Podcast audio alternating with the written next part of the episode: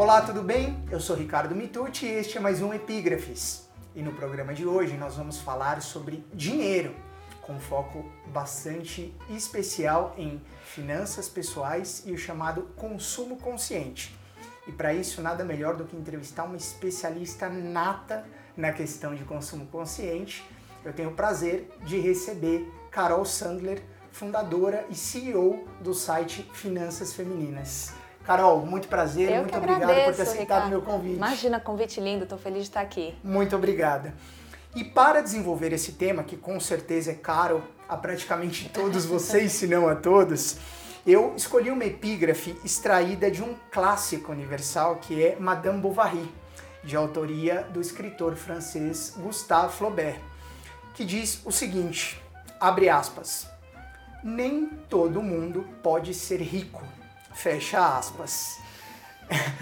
Eu já começo, Carol, perguntando: Flaubert tinha razão? Nem todo mundo pode ser rico? Depende do que você está falando de rico, Ricardo, porque tem uma questão muito complicada de que qual é a medida do seu sucesso?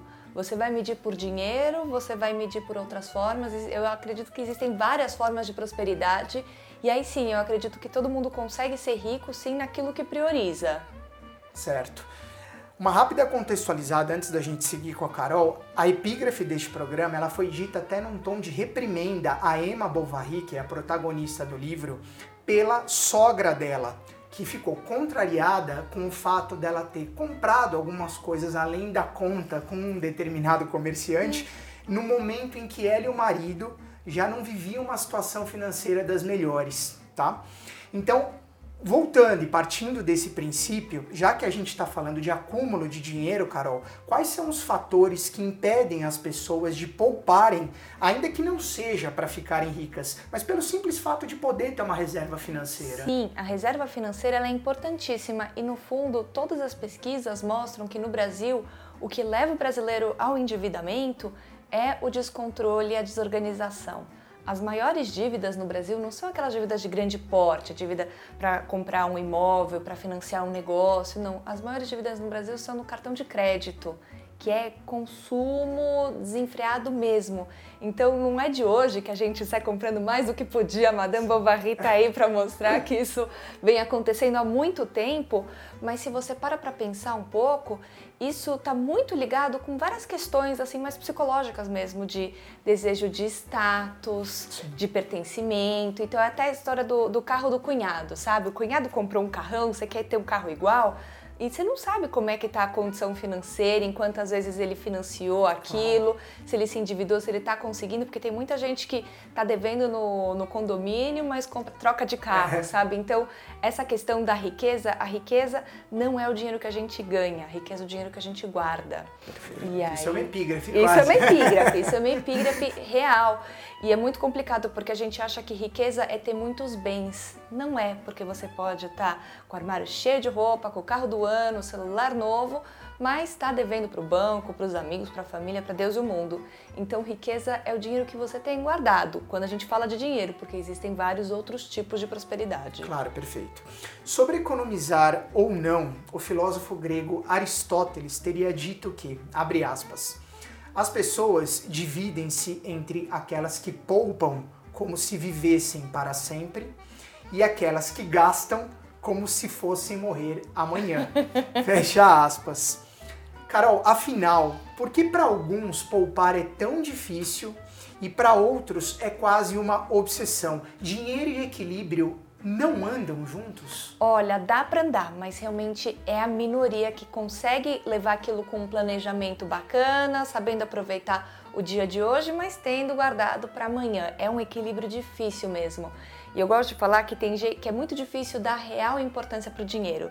E tem gente que dá importância demais e aí vive para aquilo, nunca é suficiente.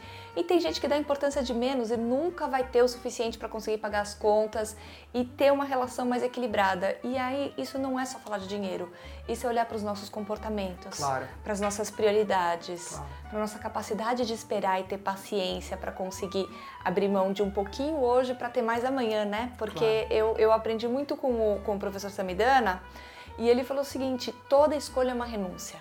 você escolhe algo, eu escolho comprar essa blusinha hoje, eu estou abrindo uma, algo de, mão de algo para amanhã. Claro. Então, a gente ter um pouco essa reflexão de o que, que faz sentido hoje, será que eu preciso mesmo disso e começar a ter um pouco de consciência, por isso o consumo consciente, começar a fazer algumas perguntas e olhar um pouco os nossos motivos antes de sair fazendo todas as compras, porque senão realmente a gente vai viver muito mais até do que a gente imagina, a nossa geração vai ter uma longevidade incrível Sim. e se a gente não se prepara para isso, é, é um futuro muito desagradável dependendo da sorte ou então a mercê do azar. Claro, com certeza. Carol, quais são os melhores caminhos para se guardar dinheiro sem ter de abrir mão daqueles popularmente chamados prazeres da vida? Eu gosto muito de uma fórmula que é o 50-30-20. Que, o que seria? Funciona da seguinte forma: você pega todo o seu salário, tudo que você ganha, e você vai dividir nessas três categorias. 50% do que você ganha, metade, tem que ir para os seus gastos essenciais. E aqui a gente está falando de moradia, alimentação, transporte, saúde, o básico do seu padrão de vida. Uhum. 30% para os supérfluos, que é, é espaço para isso, né? Sim. Espaço para os pequenos prazeres, para sair para jantar, comprar um presente para alguém, fazer umas compras, mas não deixar isso dominar o teu orçamento. Porque aí você tem 20% para guardar todo mês. Tem gente que fala é impossível guardar 20% todo mês, então começa com 5. Claro. Vai treinando, vai aos poucos. É que nem correr uma maratona, você não corre uma maratona do dia para noite. Claro. Você tem que treinar e aprender a correr um quilômetro, depois 5, depois 10 e assim você vai aos poucos. E com dinheiro é a mesma coisa. E aí a dica essencial é não esperar o dinheiro sobrar, porque se tratar dinheiro como sobra, ele vai para o lixo, você gasta sem perceber. Você tem que guardar o dinheiro assim que ele cai na conta. Então, vai guardar 5% esse mês, assim que o salário pingar, já tira, já, já, aplica, já tira aquilo e aprender a viver com um pouco menos do que a gente poderia, né? Sim. Porque a gente acha, ai, eu ganho 2 mil, eu vou gastar 2 mil, eu ganho 5 mil, eu vou gastar 5 mil. E você nunca fica suficiente, é uma, uhum. é uma inflação de estilo de vida. Quanto mais você ganha, mais você quer gastar. Aprender a viver com um pouquinho menos é a chave para conseguir guardar de fato dinheiro. Perfeito. Ainda a propósito desses prazeres da vida, ao inventor norte-americano Benjamin Franklin é atribuído o seguinte conselho, abre aspas, Cuidado com as pequenas despesas. Uma fenda diminuta pode fazer afundar um grande navio. Fecha aspas. Gastos aparentemente irrisórios ou esses pequenos prazeres que nós estamos falando podem de fato significar a derrocada das finanças pessoais? E se sim, como fugir dessa cilada sem que a vida se torne maçante, como você está dizendo? Olha, quando a gente começa a olhar para esses pequenos gastos é um pouco complicado, porque a gente tem um lado que fala assim: ah, eu não quero ter que cortar o cafezinho, a manicure, esse tipo de gasto. E se você vai ficar olhando só para as pequenezas, às vezes você também esquece de olhar para os grandes gastos que às vezes estão totalmente desequilibrados, sabe? Às vezes eu recebo histórias de leitoras que o aluguel delas é 70% do salário. Não dá, tá não dá. totalmente desequilibrado. Sim. Mas ignorar os pequenos gastos também não é certo. Então eu fiz, por exemplo, teve um programa meu na, na Band, do o meu quadro Superpoderosas, que eu fui na casa de uma família que ela não tomava água, elas só gostavam de tomar refrigerante. Eu pedi de verdade um copo d'água, ela falou: gente, não tem aqui, tem o suco e tem o refrigerante para você. Eu falei, mas como, como, funciona? Como é que vocês vivem à base de água? Ela falou: olha, quando eu vou receber amigos em casa, eles trazem garrafa d'água, porque eles sabem que não tem na minha casa. Eu falei: tá, quantos litros de refrigerante vocês tomam por, por semana? Olha, ah, por dia vai mais ou menos uns 4 litros. Eu falei: você tem ideia de quanto você está gastando de refrigerante? Porque ela estava querendo economizar no aluguel, ela estava pensando em várias coisas. Eu falei, você tem uma ideia de quanto você gasta por refrigerante, com refrigerante? Ela falou, ah, eu acho que uns 100 reais por mês. Dava 400 reais por mês com, com, refrigerante. com refrigerante. Era basicamente um ano de salário daquela família e embora com refrigerante. Meu Deus. Então, são gastos pequenos que a gente não vê. Você fala refrigerante, não vou fazer as contas. Mas quando você vê, tem sim um impacto. E aí eu gosto muito de uma fórmula que o gasto não é só o tamanho dele, é também a quantidade de vezes que você faz aquele gasto. Ele é frequente ou ele é de vez em quando que acontece. Então não é para parar totalmente de tomar refrigerante, mas deixa para o fim de semana, deixa para quando você está fora de casa, compra um filtro de água e resolve o problema. Sim, claro. Porque nesse exemplo você consegue sim manter as coisas que você gosta na sua vida, mas faz com uma, com uma dose um pouco menor, com, com uma quantidade menor, para conseguir garantir que seu orçamento está equilibrado. Claro, perfeito. para a gente falar de um dos trabalhos aí da Carol. Você é autora de um livro cujo título é Detox das Compras. E eu aproveito para mostrar aqui para vocês. E neste livro você defende, entre outras coisas, a questão do consumo consciente. Sim. Né? Em 2017, você protagonizou na internet uma série de vídeos intitulada Desafio: Seis Meses Sem Compras. O que caracteriza então o consumo consciente e de que maneira esse consumo consciente foi decisivo para os resultados desse seu próprio desafio? Olha, o consumo consciente nada mais é do que você parar e fazer algumas reflexões antes de fazer umas compras, porque no fundo a maior parte das compras que a gente faz no nosso dia a dia não são planejadas. A gente não parou para olhar quanto aquilo vai custar de fato, se a gente tem dinheiro para aquilo, não só se tem dinheiro na conta, mas se aquele dinheiro não vai fazer falta para pagar outras contas, uhum. se você vai de fato usar aquilo que você está comprando, porque tem uma, tem uma pesquisa que quase metade dos brasileiros já comprou algo que nunca usou. É a famosa blusa pendurada no armário, ainda com etiqueta. Bastante coisa, metade. Metade. E eu acho que a outra metade não quis falar que já fez aquilo. Mas também fez. É isso, porque quando eu vou fazer palestra, eu pergunto, gente, quem aqui já comprou algo que nunca usou. Todo e eu levanto a mão, porque não existe isso, Sim, é, claro. é, natural. E a gente vive numa sociedade do consumo. Uhum. A gente tem aquele, esse estímulo todo para consumir, sabe? É socialmente aceito, é bacana. Então você vai na loja, você vai, a pessoa fala, ai, parcela, passa em dois cartões, sabe? Um, a gente dá um jeitinho. É essa cultura. E se você parar para pensar, isso mudou muito nos últimos anos. No Brasil, na, na minha infância, a, a, propaganda da moda era não esqueça da minha Calói. Sim. A mensagem do não esqueça da minha Calói é vai chegar o Natal, vai chegar o Dia das Crianças, o meu aniversário, eu vou querer a bicicleta lá. Sim. Hoje em dia não tem mais espera. Todo dia é dia e é para ontem. É para ontem. Eu quero tudo para agora. As crianças é. querem tudo para agora e nós também. Sim. Então é muito complicado. E aí o consumo consciente entra para você começar realmente se fazer essas questões para ter uma relação mais consciente. Não precisa parar de comprar tudo, não, não sou xiita, eu gosto também de fazer minhas compras, mas é começar a parar para pensar de você está comprando aquilo porque você quer e você pode ou é para descontar alguma emoção? Porque uhum. quem nunca fez também uma tarde de terapia de compras? Gente, isso é real. Isso é real, terapia de compras, porque o, o, o, nosso corpo ele vai soltar hormônio, Sim. a serotonina, que a gente realmente é muito prazeroso. Mas o problema é o seguinte: quando o prazer de soltar o cartão e de comprar algo é maior do que o prazer de ter aquilo. Tem muita gente que chega em casa, olha a sacola de tudo que comprou e fala: Nossa, é verdade, eu também comprei isso. Às vezes bate até aquela ressaca, uma rebordosa de: Nossa, eu não devia ter feito isso, sabe? Sim, sim. Então, o, o, consumo consciente vem justo nessa linha para tentar trazer um pouco mais de equilíbrio na nossa relação com as compras, para você não virar uma vítima da moda, sabe? Claro, claro. E como foi? Você conseguiu nesse desafio particular que você é, você própria é, se colocou, você conseguiu aplicar essa teoria até por ser uma especialista, Sim. imagino que tenha sido mais fácil, mas como foi lidar com isso na tua experiência pessoal? Olha, eu já não, não era das mais consumistas, fazia muito tempo. Obviamente já tive uma fase de descontrole, de querer comprar tudo. Fui entender que aquilo estava muito mais ligado com o emocional, com uma frustração uhum. profissional, uhum. do que de fato com a vontade de ter as coisas. E aí fui diminuindo o, o, o ritmo do meu consumismo, mas quando eu comecei a ver muitas histórias de muitas leitoras que estavam loucamente endividadas por compras, por comprinha de, de, impulso mesmo, e ver também muitas pessoas bacanas na internet fazendo esse desafio, eu falei, eu vou aderir, vou Sim. criar as minhas regras e, e, e ver como funciona isso. E foi uma experiência muito bacana, porque quando você coloca um freio de eu não vou poder comprar nada, você desliga esse filtro do consumo. Porque é aquela coisa, você sai com uma pessoa, vê uma, uma roupa bonita e fala, hum, onde será que ela comprou? Quanto será que gastou? A gente já tem isso. Tá. É estímulo não é só na vitrine, é no Facebook, é no Instagram.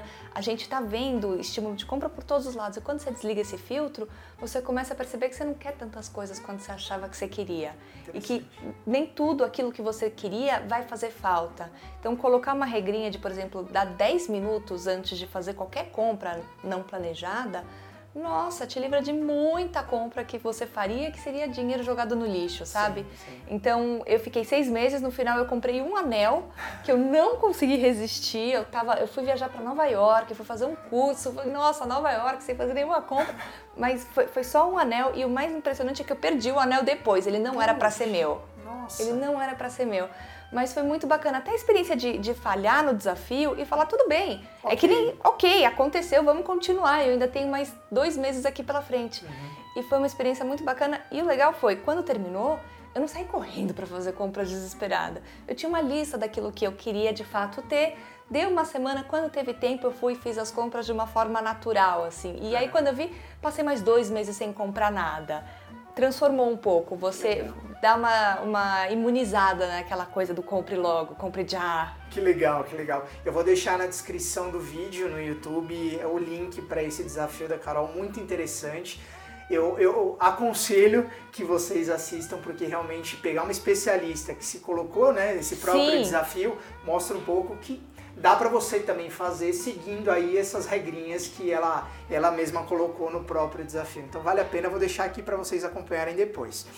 E a proposta do consumo consciente, cara, um levantamento feito pelo SPC Brasil e pela Confederação Nacional de Dirigentes Logistas, divulgado em maio de 2017 pela Folha de São Paulo, revelava que 6 em cada 10 brasileiros haviam usado crédito para compras por impulsos, principalmente de produtos considerados não essenciais. E aí a gente está falando de roupas, calçados e acessórios.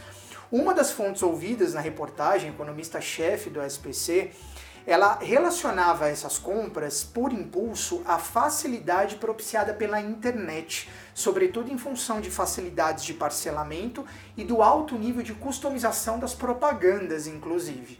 Para você, a culpa de muitos endividamentos pessoais é mesmo da internet? Olha, tem muitas pesquisas da economia comportamental que mostram que quanto mais distante você está do ato de abrir a carteira, contar as notas e dar aquilo, não ter nada de volta, mais fácil é de gastar. Então, compara a dor de realmente abrir a carteira e pagar em dinheiro com passar o cartão. Uhum. Passar o cartão é muito mais fácil.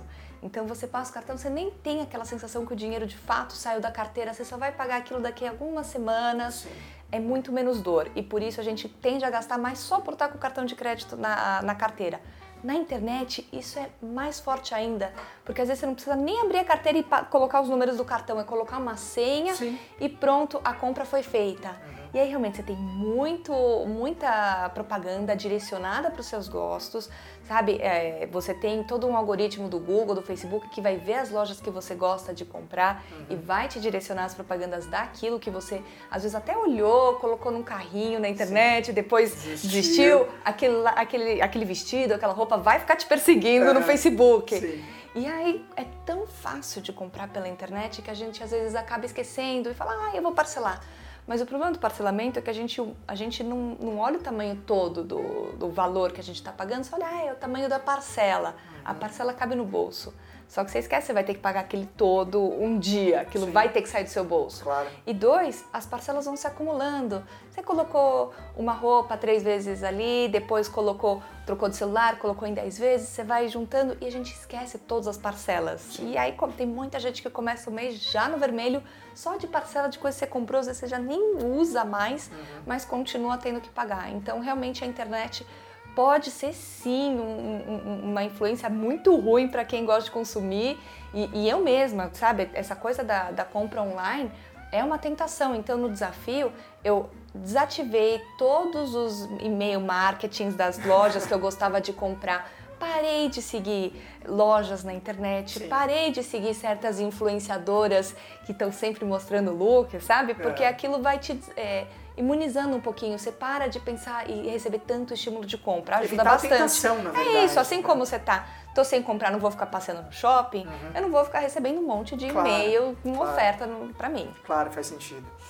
O dinheiro é peça-chave de inúmeras máximas e aforismos clássicos e populares, Carol. O escritor Milor Fernandes, por exemplo, cuja obra é marcada pelo humor, ele escreveu sobre o dinheiro no livro Confúcio Disse, abre aspas, o dinheiro não dá felicidade, mas paga tudo que ela gasta. Fecha aspas. Gastar mais do que ganha é outra característica bastante trivial de muitas pessoas, inclusive a gente já começou a falar um pouquinho disso. Mas para você, esse tipo de comportamento é porque nós somos excessivamente consumistas, despreocupados com o futuro ou relapso com as finanças?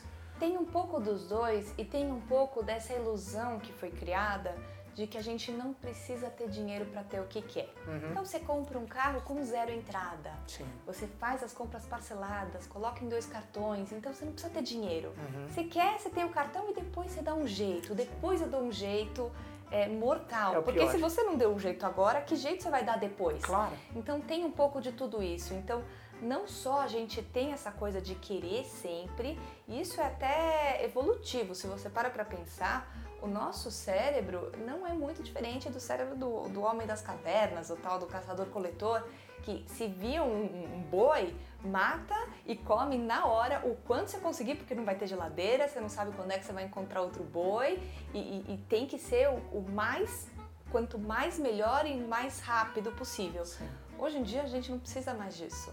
A gente tem cartão de crédito, a gente tem supermercado, geladeira, tá tudo certo, mas o nosso cérebro continua a responder aos estímulos da mesma forma, do impulso de querer tudo para agora. Uhum. E tem um outro lado de, de, neurociência que é um negócio que eu gosto muito de estudar, uma área que eu estudo bastante, que o, o córtex pré-frontal, que é a área que está relacionada realmente ao planejamento, à disciplina, à visão de futuro, que é uma área do cérebro que só existe nos seres humanos, nenhum uhum. animal tem córtex pré-frontal, ela foi também a última a ser desenvolvida em termos evolutivos. O córtex pré-frontal só surgiu nos seres humanos um bom tempo depois na, na evolução. Então, a gente, todos os nossos impulsos é algo que está é, tá na área mais primitiva do nosso cérebro, é a amígdala, uhum. que está ali realmente no meio do cérebro. Então, é uma luta meio de Davi contra Golias, sabe? Sim. Você querer segurar todos os impulsos. Então, se você não vai ter um pouco de racionalidade nesse momento e colocar um freio, é impossível, porque a gente tem todos os estímulos e todos os impulsos e dividido em 10 vezes sem juros, né? então é, é, é, é, realmente difícil. Tem que colocar um freio, tem que começar isso justamente com consciência claro. para conseguir lidar com isso de uma forma melhor, porque tá muito fácil realmente de gastar. Com certeza. A partir de agora, muita gente vai começar a colocar a culpa no cérebro, cara. É, eu sei, Não tem a menor dúvida. e aí você começa com as desculpas, né? É, eu mereço. Sim. É para isso que eu trabalho. Exato. Depois eu dou um jeito. Exatamente. Então, soltou uma dessas frases, lembra de mim. lembra de mim, lembra de mim. Fala assim, Ótimo. Assim, calma, será que eu tô fazendo isso pelos motivos certos? Claro. Porque todos os nossos. Tem toda a pesquisa do, do prêmio Nobel Daniel Kahneman, que ele é o prêmio Nobel de Economia de 2002, que mostra realmente como o, a tomada de decisão ela é emocional. Uhum. O racional vem depois. Ou para justificar o que quer que seja que o nosso emocional, a decisão que o nosso emocional tomou lá atrás, ou então para botar um freio. Se a gente não bota um freio, o nosso emocional é um homem das cavernas desesperado, querendo comer o máximo possível, mais gostoso e mais rápido. Claro, lógico.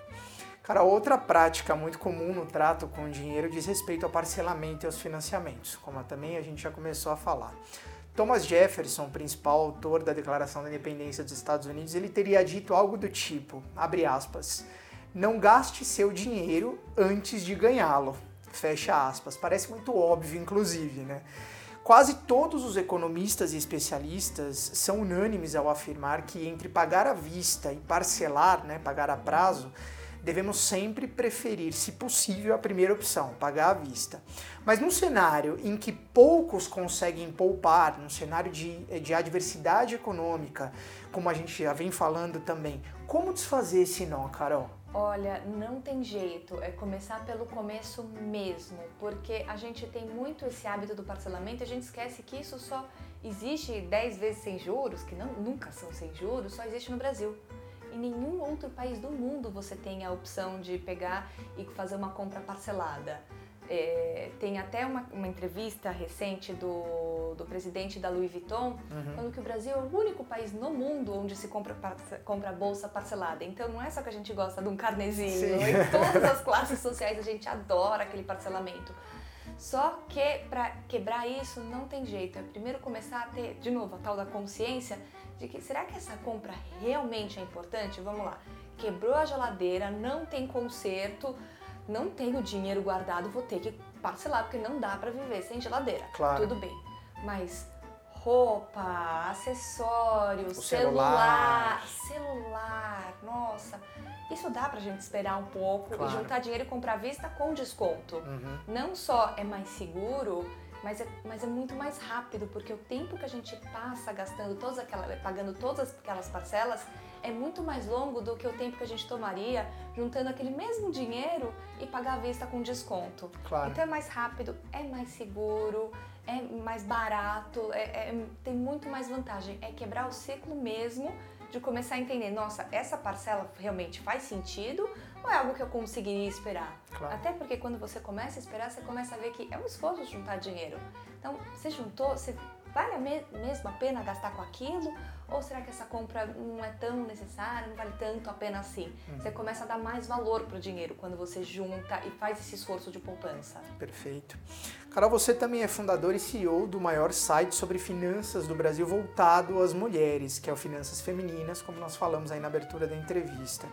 Por que, que você optou falar diretamente com as mulheres? Homens, em geral, não têm problemas no trato com o dinheiro? Tem, todo mundo tem problema com dinheiro, mas a situação da mulher é um pouco específica. Primeiro de tudo, quando eu fui montar o site, eu fiz muita pesquisa entender qual era o hábito de leitura sobre finanças das mulheres e dos homens na internet. A grande parte do, dos sites de finanças pessoais brasileiros 80% da audiência é masculina. Então, elas não estão indo para lá. Sim. Aonde elas estão tendo essas informações? É com o gerente tá. do banco, é com a família, que muitas vezes também não tem muitas informações. E aí tem toda uma questão estrutural e até histórica do Brasil, porque a mulher teve direito a ter o CPF e uma conta bancária no seu nome, independente de marido ou pai, no final dos anos 60. É relativamente recente. É recente. Né? Então Sim. eu brinco que os homens estão lidando com dinheiro há milênios claro. e a gente começou ontem. Claro, faz sentido. E tem ainda muito uma mentalidade na, na cultura brasileira do a mulher vai estudar, casar, um trabalhinho e tá tudo certo, porque o marido tem que ser o provedor. Só que isso não existe mais. Claro que não. não. não conheço família brasileira que a renda de um dá conta do, de tudo. Isso é, é década de 50, é, exato. não existe mais. Não existe mais. A, a sociedade, a nossa, a nossa sociedade enriqueceu e tudo encareceu e a velocidade de oferta de novos produtos também aumentou muito. Claro.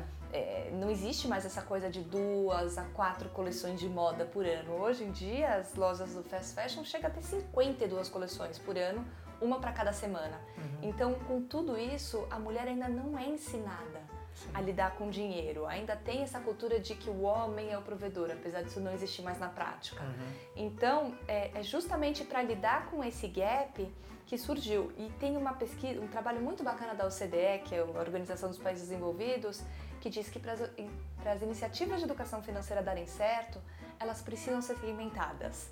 Aquele modelo de serve para todo mundo, no fundo serve só para uma parcela da população.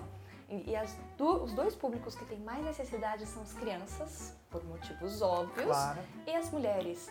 Porque não só elas têm esse gap quando a gente está falando de educação financeira, mas também elas são multiplicadoras. Uhum. Quando a mulher aprende aquele conteúdo, ela vai levar para a família, para os filhos, para as amigas, ela espalha aquilo de verdade. E eu vejo isso muito, as leitoras do Finanças são as multiplicadoras.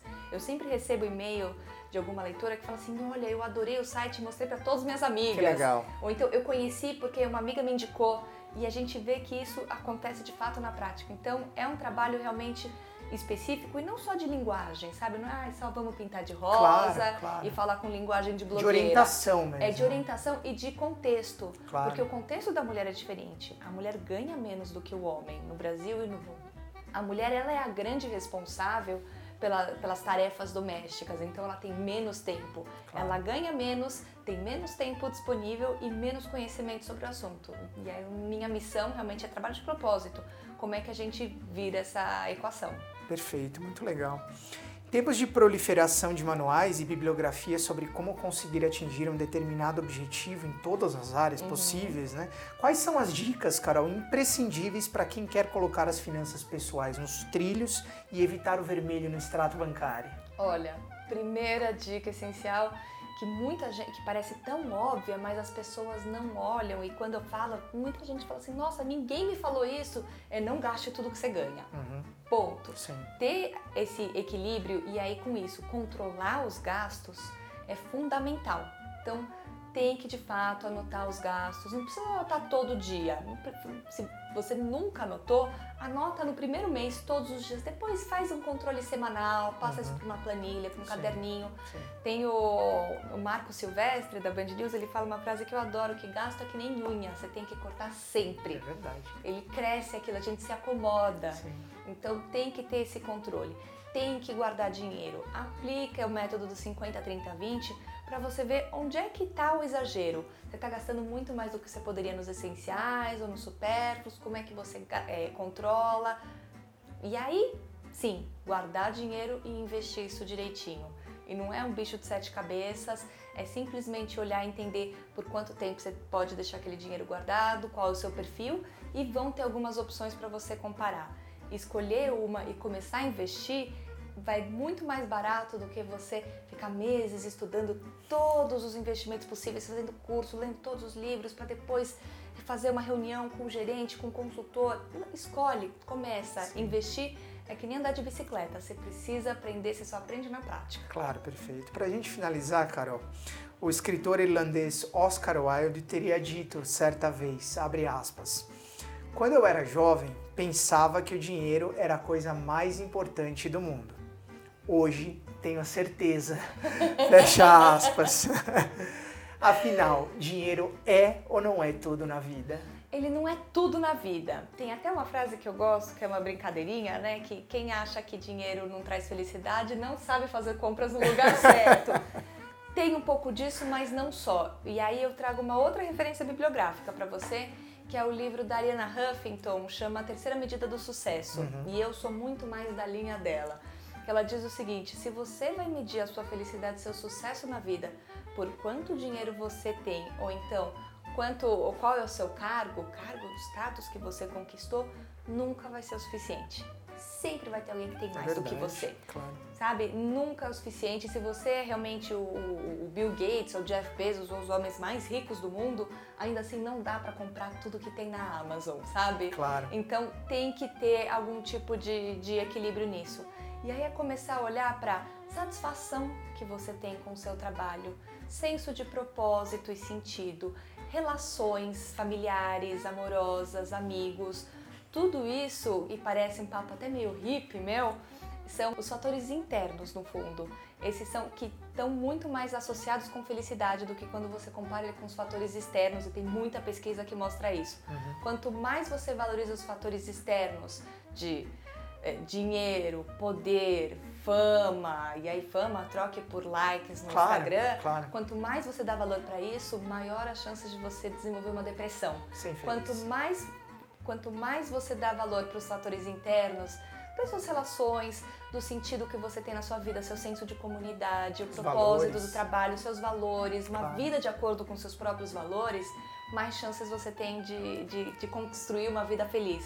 E aí eu deixo a dica de um documentário muito bacana que tem no Netflix, chama Happy, uhum. que mostra exatamente isso, como a gente acha que dinheiro traz felicidade, mas a partir de um certo nível, aquilo já não traz mais tanta felicidade assim quanto a gente achava que ia trazer. Então, você ganha uma promoção e no primeiro momento você fala, nossa, tô rico, vou estraçalhar.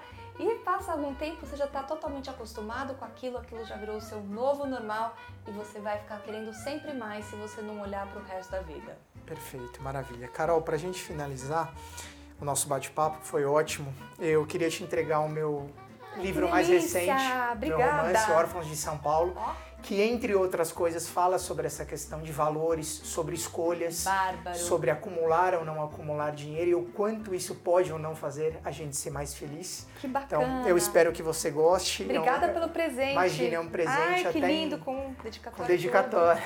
Adorei, obrigada. em agradecimento à gentileza por ter nos atendido.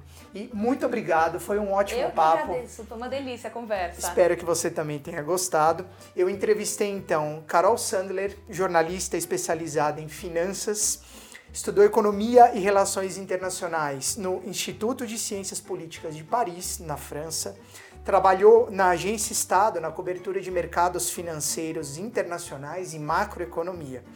É autora do livro Detox das Compras, que nós mostramos já para vocês, e coautora de Finanças Femininas: Como Organizar Suas Contas aprender a investir e conquistar os seus sonhos, que é este daqui, que eu também mostro para vocês.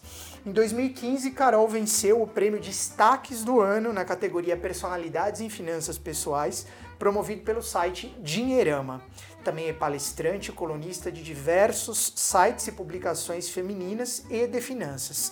E desde abril de 2017, tem um quadro no programa Super Poderosas da TV Bandeirantes, que é o Carol, cadê meu din-din? Que ela até citou aí no nosso papo. Para mais informações sobre a Carol e o trabalho dela, como especialista de finanças pessoais e consumo consciente, acesse www.finançasfemininas.com.br. O endereço aparece aqui embaixo. E se você gostou desse programa, tanto quanto eu, e claro, quer saber mais sobre dinheiro e quer espalhar essas dicas da Carol para outras pessoas, então curta e compartilhe o post desse papo. Aproveite para se inscrever no meu canal no YouTube, clica no sininho. A cada vídeo novo você vai ser avisado. O endereço está aqui embaixo, youtube.com.br Ricardo Mitucci. E também acompanhe o meu trabalho nas minhas mídias sociais, no Facebook, no Twitter e no Instagram. Não deixe também de conhecer o meu trabalho como escritor, autor do livro Histórias Quase Verídicas e do romance Órfãos de São Paulo, que eu acabei de entregar para Carol, acessando meu site no www.mitucci.com.br. E para finalizar, lembrando que o Epígrafes está incentivado na Lei Rouanet pelo Ministério da Cultura. Se você quer investir parte do seu imposto de renda em cultura de qualidade, entre em contato conosco pelo e-mail que aparece aqui embaixo, no contato@mitute.com.br para obter mais informações. Quem sabe a gente faz uma boa parceria lá na frente. É isso. A gente se vê então na próxima edição do Epígrafes. Um grande abraço e até lá.